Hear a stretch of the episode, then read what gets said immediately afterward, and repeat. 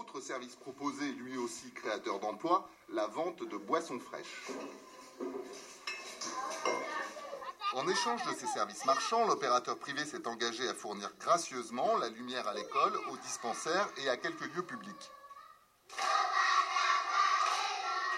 Donc, euh, ben, alors, euh, l'idée c'est de, de débriefer. Qu'est-ce que hum, vous avez remarqué? Qu'est-ce qui vous a surpris? Euh, sur la vidéo Parce qu'on voit que c'est quand même assez loin de, ce qu'on, de notre quotidien. Avec euh, deux panneaux solaires, ben, ils sont contents. Ils n'ont pas euh, beaucoup d'électri- d'électricité et c'est avec peu de choses qu'ils ont le sourire.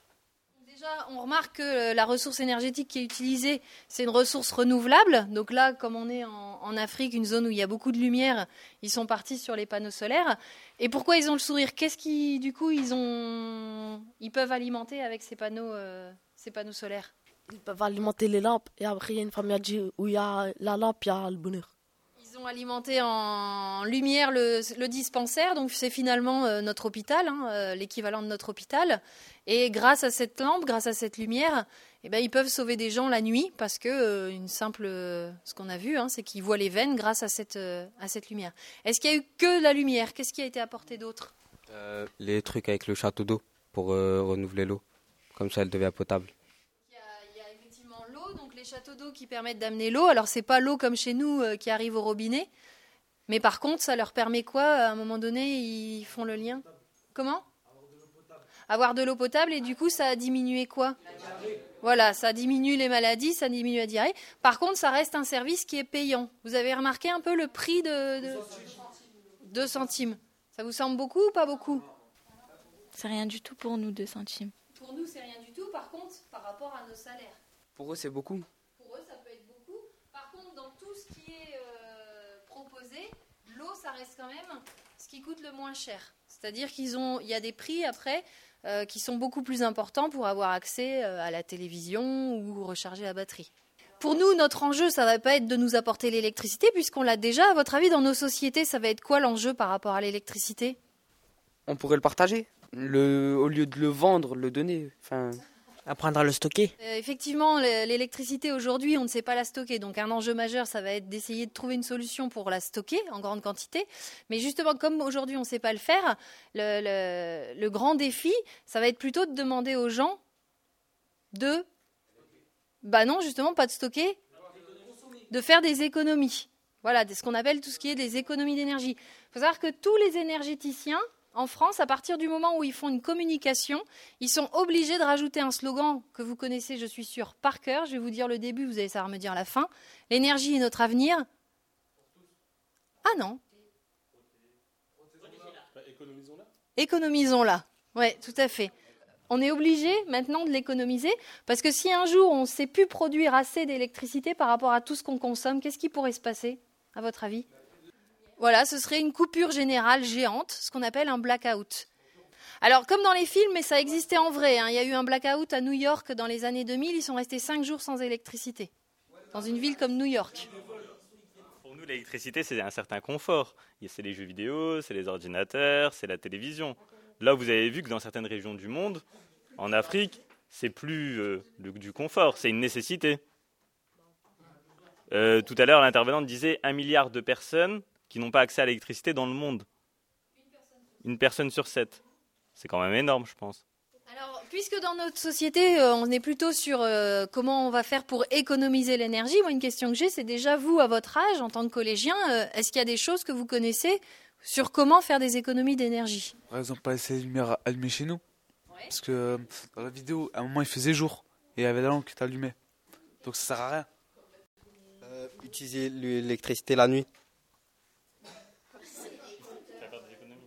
Bah si, vrai, c'est ça. Petite précision, alors votre camarade a raison dans le sens où il y a certains appareils qu'il vaut mieux faire fonctionner la nuit. Ça va pas permettre de faire des économies d'énergie, ça va permettre de faire des économies financières parce qu'on paye l'électricité moins cher la nuit que le jour. Par contre, on utilise autant d'électricité pour charger un téléphone qu'on le fasse la nuit ou le jour. Donc ça permet de faire des économies financières mais pas des économies d'énergie. C'est déjà un geste bien pour le porte-monnaie. Comme les pièces qu'on allume alors qu'on n'est pas dedans. Comme la pièce là-bas, qu'allume pour rien.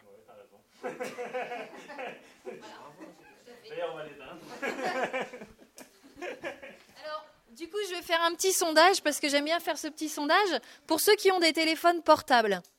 Qui a déjà laissé le chargeur branché et n'a enlevé que le téléphone qui se trouve au bout? Voilà. Donc en général, plus de la moitié de la classe. Ouais. Deuxième question. Est-ce qu'il y a des curieux qui ont déjà touché le chargeur? Il est tout chaud, j'ai dit. Parce que ça stocke l'électricité dans le chargeur. Alors ça la stocke pas. On, on a vu que l'électricité, on peut pas la stocker, mais par contre, qu'est-ce qui se passe dans le chargeur? Ça fait chauffer la résistance. Et ben, quand elle chauffe trop, et ben, ça fait elle- elle, euh, le truc euh, en plastique, ben, il, se, il, il- il chauffe et il commence à, à fondre. L'étape d'après, si effectivement on le laisse très longtemps. Mais ce qui est sûr, c'est que cette résistance qui chauffe, c'est une résistance qui utilise de l'électricité. Donc quand vous laissez charger votre, euh, quand vous laissez brancher votre chargeur dans la prise et que vous n'enlevez que le téléphone au bout, votre chargeur va continuer à utiliser de l'électricité, pas pour charger le téléphone puisqu'il est plus au bout. Et ça, c'est du gaspillage, parce que votre chargeur chauffe et en plus il va casser plus vite parce qu'un chargeur n'aime pas trop chauffer en général, comme tous les appareils. Si par exemple on charge un téléphone, et, mais le téléphone n'est pas là et la prise elle est branchée, ça va consommer la même chose que comme si on avait mis un téléphone. Ça va pas consommer la même chose, mais ça va consommer un petit peu d'électricité. Donc le souci, c'est qu'aujourd'hui, il y a euh, combien? 60 euh, millions de personnes en France. Euh, on peut dire qu'il y a, à mon avis, bien 20 millions de téléphones portables, voire peut-être plus. Alors Laetitia 30 Alia, millions de téléphones conférencière si Junium Diffusion le pour EDF. Ça consiste à l'intervention euh, en milieu scolaire, donc aussi bien école primaire, collège, lycée, sur euh, les thématiques liées à l'électricité, aux énergies renouvelables et au développement durable. Alors euh, la- l'association existe depuis, enfin la, la société existe depuis une dizaine d'années. Euh, les interventions en milieu scolaire euh, existent depuis une vingtaine d'années, et moi je fais ça depuis maintenant trois ans. Alors euh, pourquoi n'y a-t-il pas plus d'éoliennes? Pourquoi n'y a-t-il pas plus de- d'exploitation des énergies renouvelables? Euh, Alors étant dans le Nord-Pas-de-Calais, souvent la question aussi qui revient, c'est euh, et s'il y a un problème à la centrale de Gravelines, est-ce qu'on sera touché On a tous énormément d'appareils électriques, notamment dans le salon, hein, entre la télévision, le lecteur DVD, le décodeur, la console. Tout ça, ce sont des appareils qui souvent restent en veille. Donc pour éviter d'avoir à tout éteindre et à tout rallumer, euh, un, petit, un petit gadget aussi, c'est une multiprise avec un interrupteur. À partir du moment où vous éteignez l'interrupteur, vous n'avez plus euh, aucun appareil qui est alimenté. Il n'y a plus de veille et donc eux arrêtent tous de, consommer. Après, comme le disait un de vos camarades, on ne va pas non plus tout éteindre tout le temps. Le frigo, typiquement, on le laisse fonctionner tout le temps parce que si on le débranche, on va avoir des, des mauvaises surprises. Le congélateur, pareil. Généralement, la box Internet, ça reste aussi. Sinon, il faut 10 minutes, un quart d'heure pour qu'elle se reparamètre. Mais il y a tout un tas aussi d'appareils qui peuvent être éteints euh, régulièrement. Les centres commerciaux, les commerciaux, centres commerciaux, les, magasins, les télés. Bah, parce qu'en fait, quand, on par exemple, quand on rentre à Auchan, bah, il y a plein de trucs s'allumer. Par exemple, il y a les ordinateurs que, que tout le monde touche et tout. Il y a aussi, euh, bah, il y a plein de trucs en fait. Avant de terminer, puisqu'on parlait des enseignes et des vitrines et des enseignes publicitaires, il faut savoir qu'il y a une loi qui a, été passée justement pour interdire ces enseignes lumineuses. Alors je crois que ça doit être de 1h du matin à 5h du matin, parce que généralement ça, tourne tout le temps.